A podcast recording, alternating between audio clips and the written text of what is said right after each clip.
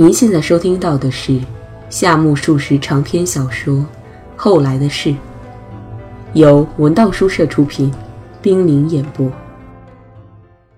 后来的事》第十三集。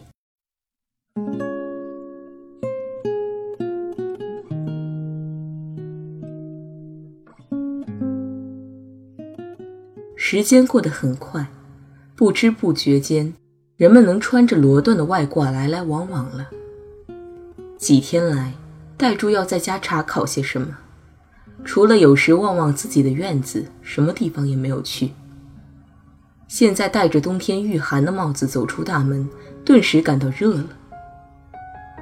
他觉得自己也得把碧鸡料子的外衣换掉才行了。走了五六百米，倒碰上了两个身穿夹衣的人。戴柱心里正在嘀咕，只见一个年轻人在一家新开的冷饮店里，手捧玻璃杯在吃着什么冷饮。戴柱这时想起了成太郎。近来，戴柱比以往更喜欢成太郎了。他觉得一旦同人交谈，就像是同人皮在攀谈似的，实在叫人不耐烦。不过回头看看自己。说不定自己竟是所有的人中最叫对方不耐烦的一个人。戴柱觉得，这也许是常年的生存竞争造成的恶果，实在没什么可称道的。成太郎近来非常想学会玩彩球，这完全是戴柱那次带他去浅草的奥山玩而引起的。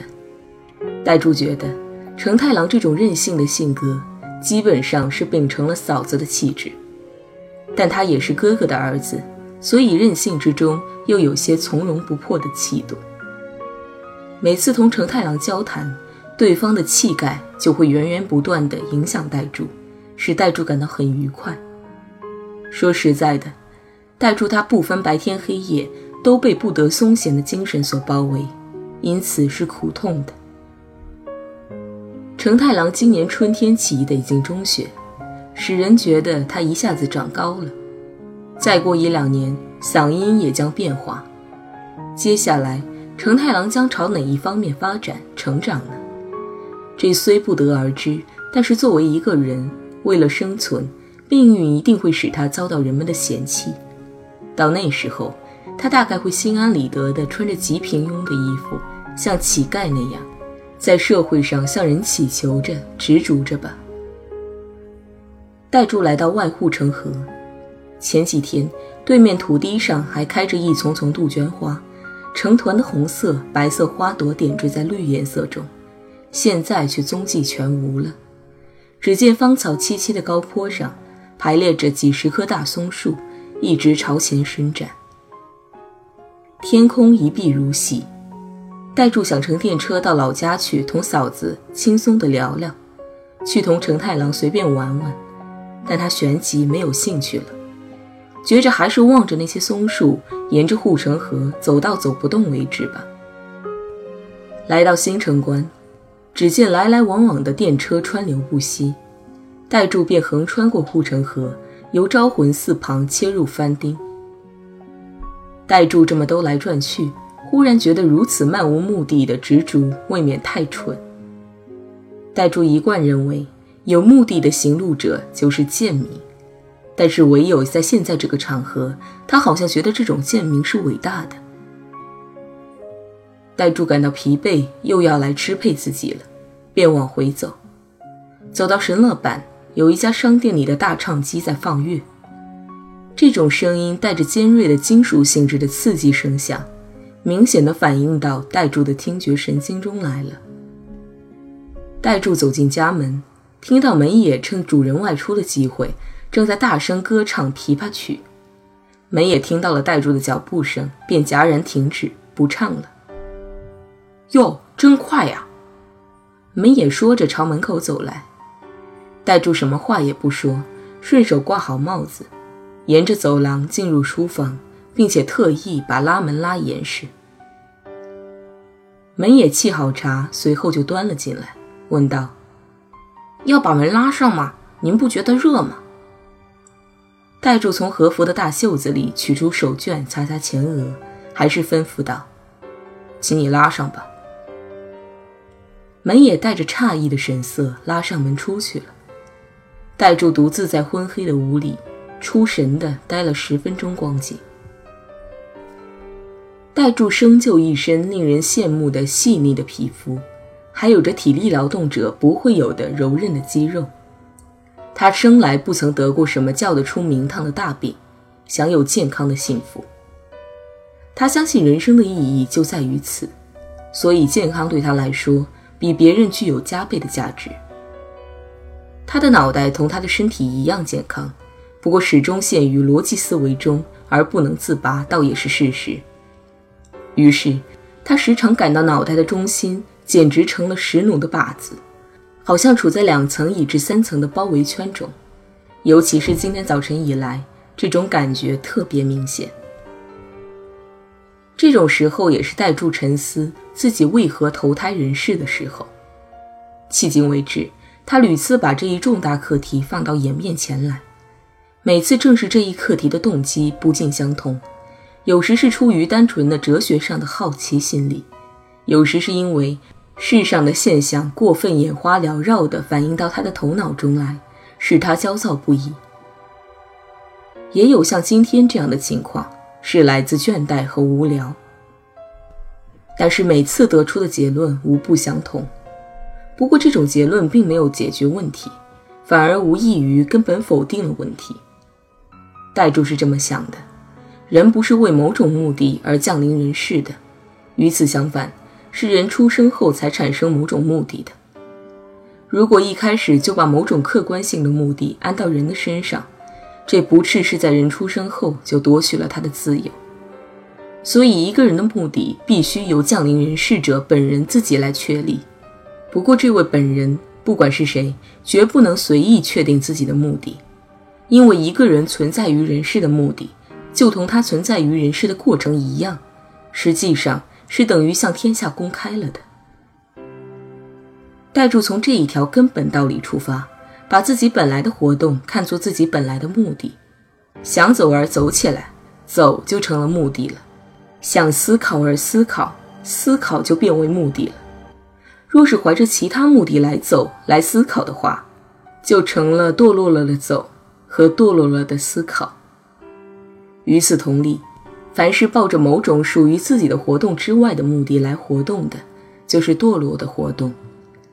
由此可见，凡是以权宜之计的态度来统治自己的整个活动的，不啻是自己在毁坏自己存在于世的目的。所以，一直到现在，代柱每次在脑子里产生失望时，他就把获得这些失望看作自己生存的目的。当两个互不相容的失望发生争斗时，他也做如是观，认为这无非是矛盾生就的某一目的上的消耗战。一言蔽之，代助是把通常所谓无目的性的行为作为目的来活动的，而代助觉得，从不虚伪这一点上来衡量，自己的这种做法是最有道德的。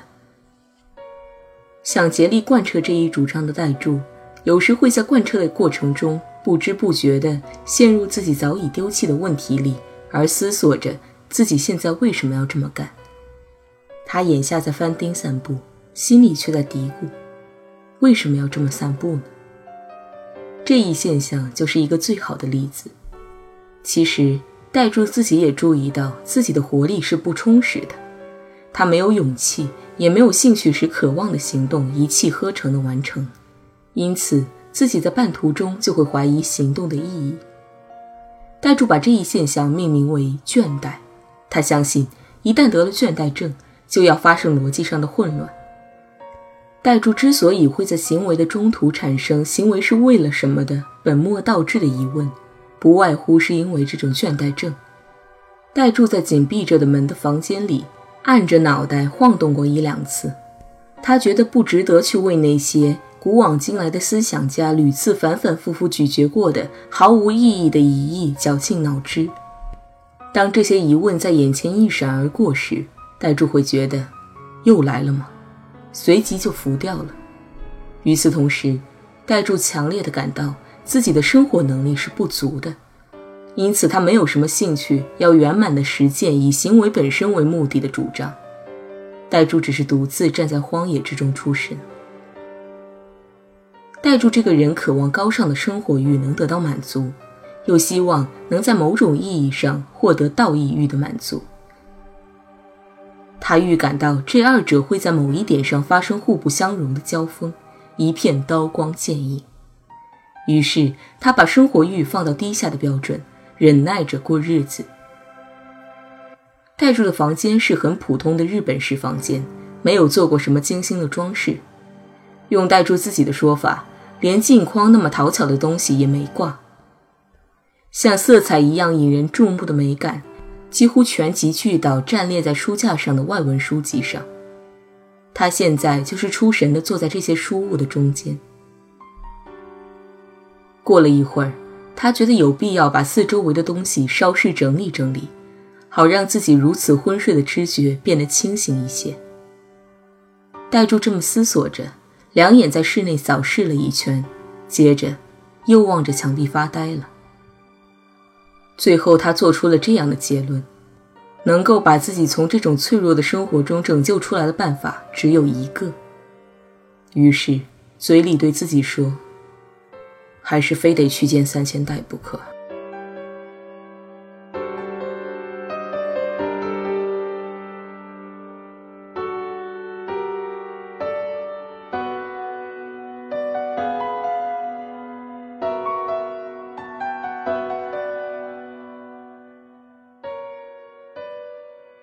代柱后悔不该到那些本来就懒得去的地方散什么步，他要再出去一次，到平冈那里去。就在这个时候，四尾由森川町来访了。四尾头戴一顶新的麦秸草帽，身穿优雅的薄外褂，揩着红彤彤的面孔，嘴里直喊：“真热，真热！”你在这种时候来找我，有何见教？代柱脱口而出的问，语调很不客气。他平时同四尾交谈也是用这种口气的。现在这种时候恰是很好的拜访朋友的时刻吧？我说你又睡午觉了吧？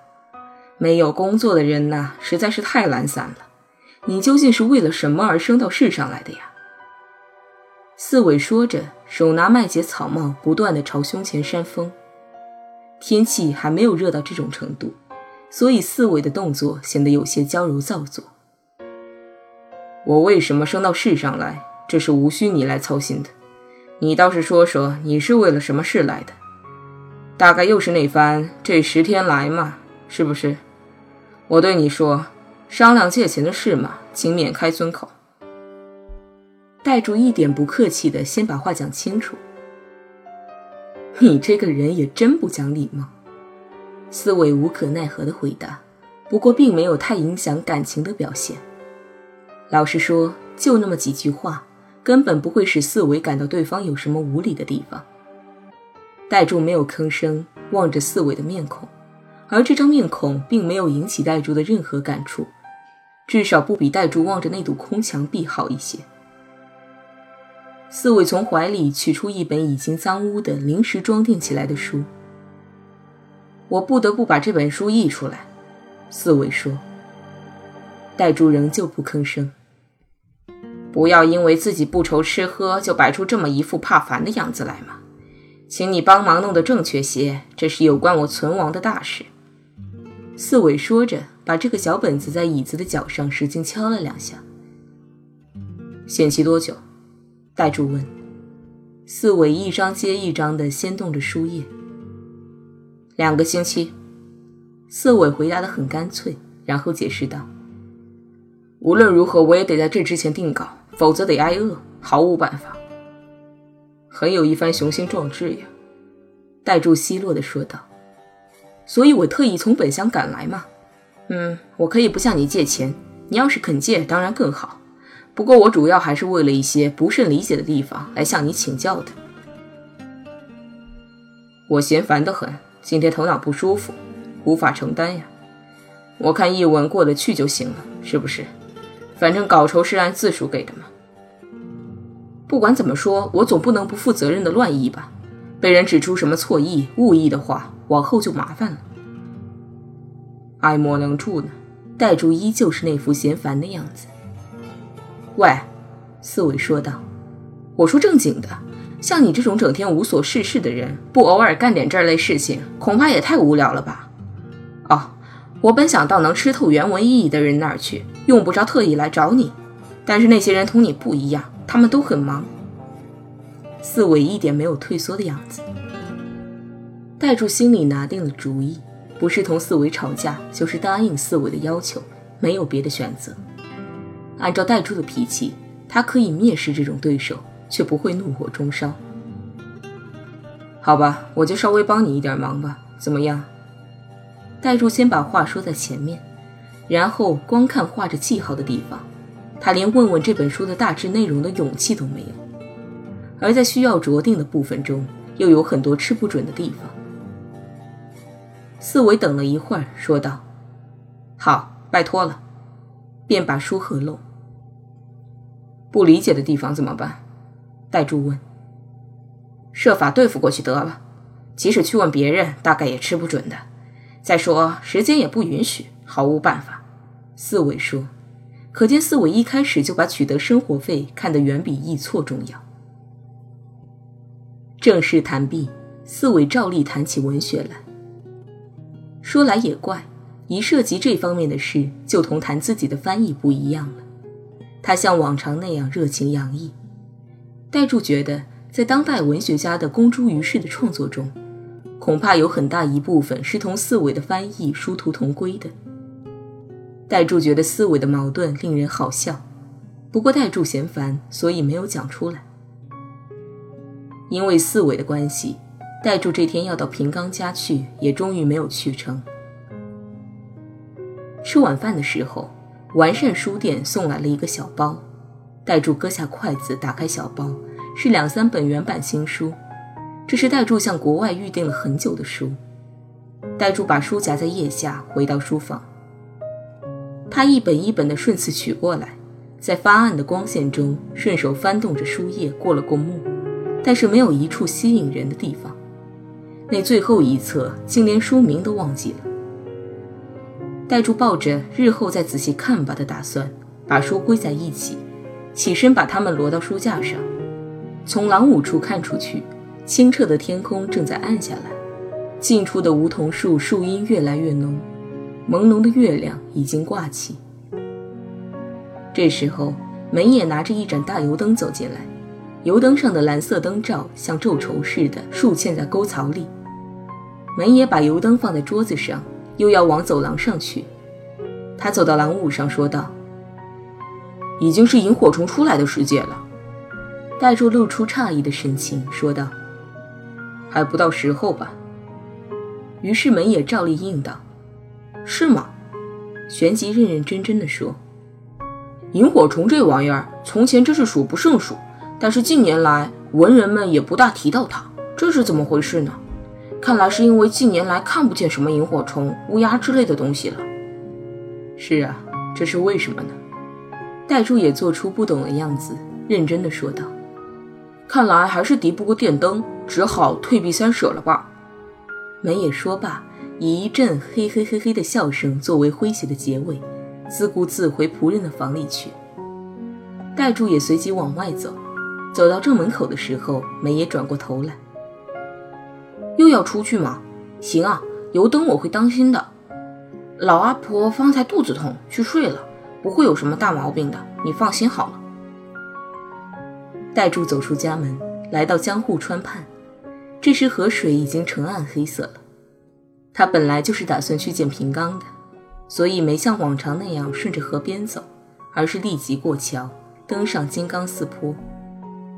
其实，戴柱自那以后同三千代同平冈见过两三次了。一次是在收到平冈写来一封比较长的信的那个时候，信里先为到达东京以来受到的照应，向戴柱表示谢意，接着谈及后来承蒙同辈和父兄辈的诸位朋友的鼎力相助，不胜感激。而近来在一位熟人的周旋下，想应邀到一家报社的经济部当主任记者，自己本也有兴趣一试。